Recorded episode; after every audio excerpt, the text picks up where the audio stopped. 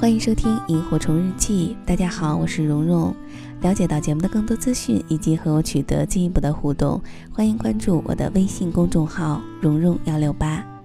今天为大家分享的文字来自于作者蓑衣。以下的时间，一起来听。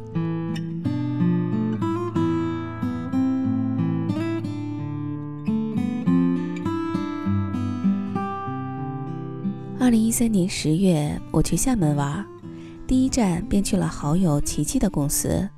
他有事在身，随手扔给我一张美发卡，说：“晚上不能陪你了，你自己去做一下头发，放松一下，明天美美的玩。”我低头一看，就再也没说话，因为他标示的金额是九百九十九元每次。我激动不已的早早的来到指定的地点，想赶紧体验奢侈的滋味，却没想到被服务员带到了一个会议室。一个西装革履、高大帅气的男人坐在那儿，看我进来，起身招呼，然后就看到带我进来的服务员拿着笔和本子也过来坐下。幸好灯光柔和，他们面带可亲的笑容，否则真觉得这儿像个审讯室。男人微笑着说道：“哦，是这样，按照我们店里的程序，我们要先给您开一个小会，我们彼此交流一下。”你说一下你对你的发型的期待，然后我们根据您的要求，从专业的角度给您一些建议，做一些调整。接下来我们才进入美发阶段。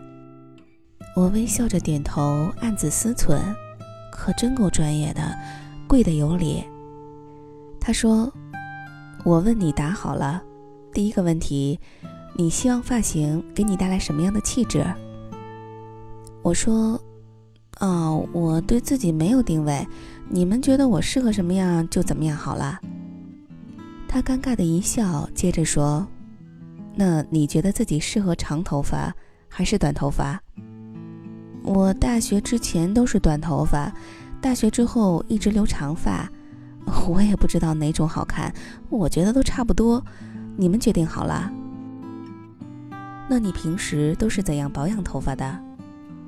我就是先用洗发露洗完，再用一下护发素，吹干就好了呀。那你对头发有没有比较困惑的问题？没有吧？你们觉得如果有什么问题，告诉我就行了。男人和服务员相视一笑，我看出了他们眼中的意味，觉得是我不配合，但其实我真希望有个地洞钻进去。一个二十几岁的女孩子。竟然对自己的头发一无所知，好像它是上天随便安放的一个器官一样，有没有无所谓。我支棱着自己的倔强，不让自己看起来太寒酸。沉默一分钟后，男人说：“许小姐，我们对于对自己的发型没有特殊要求的顾客，就按照我们的想法来剪，你同意吗？”我狠狠地点头说：“嗯嗯，我相信你们的专业。”在单间儿，三个人一步步对我的发型进行改造。两个多小时之后，我拍了定型的照片给朋友，他们不约而同的咬牙切齿的说：“哎呀，你的前二十多年头发白长了。”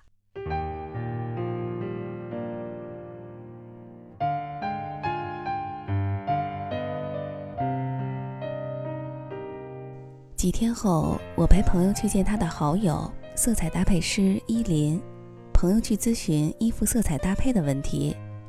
依林姐看我站在一边等，随口说：“我也给你做一下测试吧，看看你的穿衣风格是否适合你。”我一听这话，马上想到了在美发店的情况，想赶紧拒绝，但我内心突然间又产生了另外一种想法：去试试吧，就算尴尬，也比白痴强吧。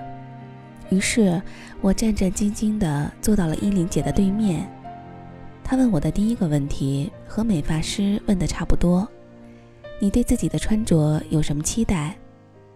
我尴尬一笑说：“啊，舒服就好，喜欢什么就穿什么。那你喜欢哪种颜色？黑白吧，最百搭了。那你觉得你自己适合黑白吗？”我坚定地说。黑白这两种色系应该适合所有人吧？依琳姐一直温柔的点头，我觉得自己也许回答的还不错。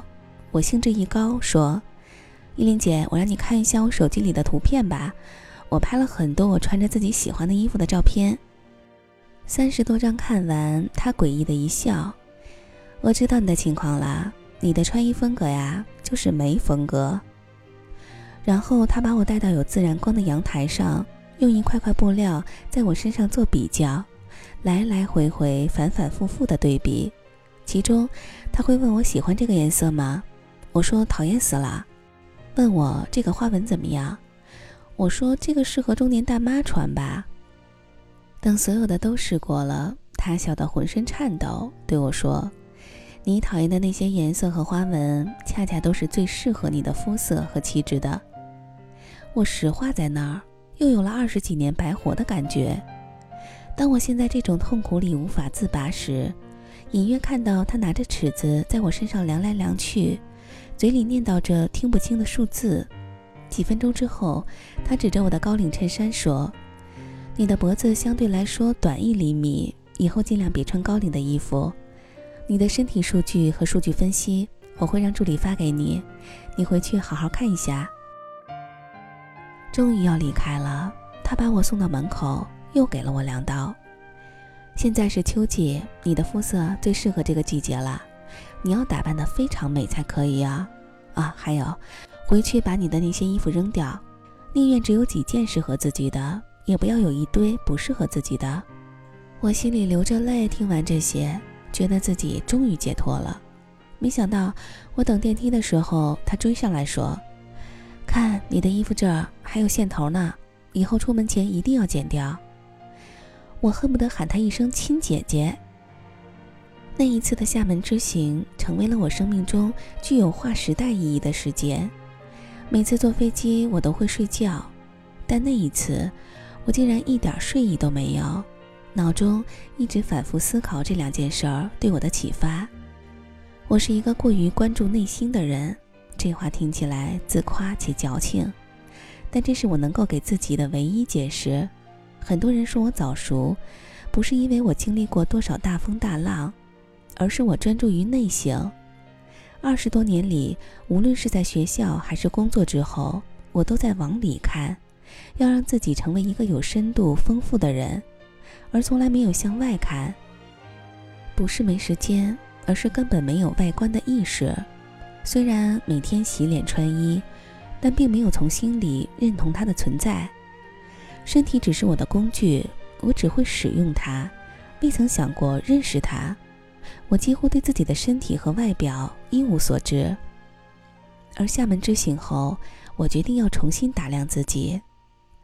后来，我注意到十岁左右的小姑娘就在网上看教别人化妆的视频，也有五六岁的小男孩在淘宝店做童装模特，连店家都夸赞他的审美眼光。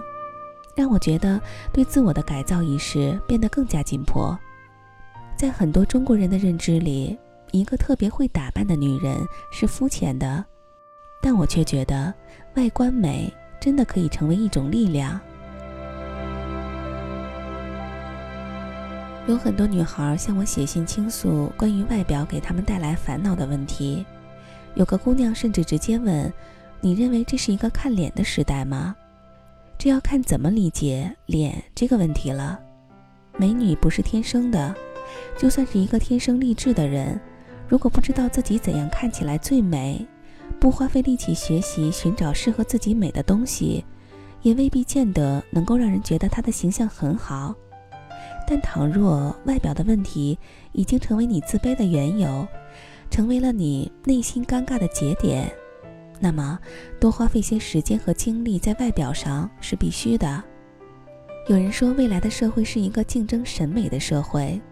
具体到个人，把自己打造成一个自己喜欢的样子，便是自我培养审美的开始。有多少人面对这五光十色的世界，即便是睁着眼睛，也看不到美好和色彩呢？如果有条件，当然是越早开始探索自我之美越好。但我想，对于大多数的女孩子而言，二十几岁才开始独立，有了可以不依赖父母而自己赚钱的机会和能力，拿一部分钱出来投资，不仅仅在精神层面上，也在自己的身体上。控制体重，知道自己适合穿什么色彩和款式的衣服，即便在生病时也不将就，把自己打扮得美美的。这和这个时代是否看脸无关，而是为自己的惊喜和满足而活。丰富而强大的内心，加之自信而有力量的外表，你一定有更多的能量去探索生命，享受生活。There are three things I do when my life falls apart. Number one, I cry my eyes out and dry up my heart. Not until I do this will my new life start.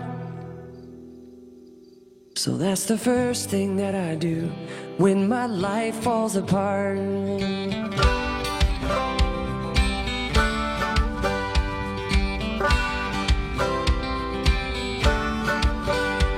Well, the second thing I do is I close both of my eyes and say my thank yous to each and every moment of my life.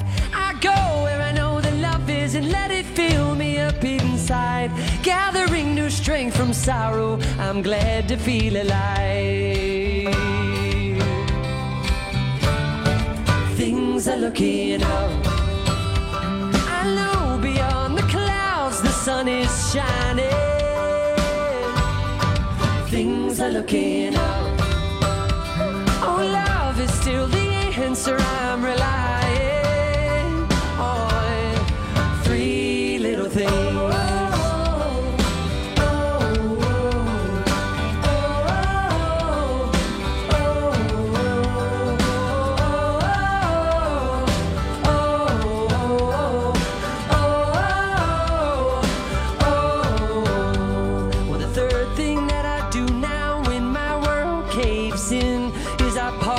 Take a breath and bow when I let the chapter end. I design my future bright, not by where my life has been. And I try, try, try, try, try again. Yes, I try, try, try, try, try again. Things are looking up. I know beyond the dark the sun is rising. Turkey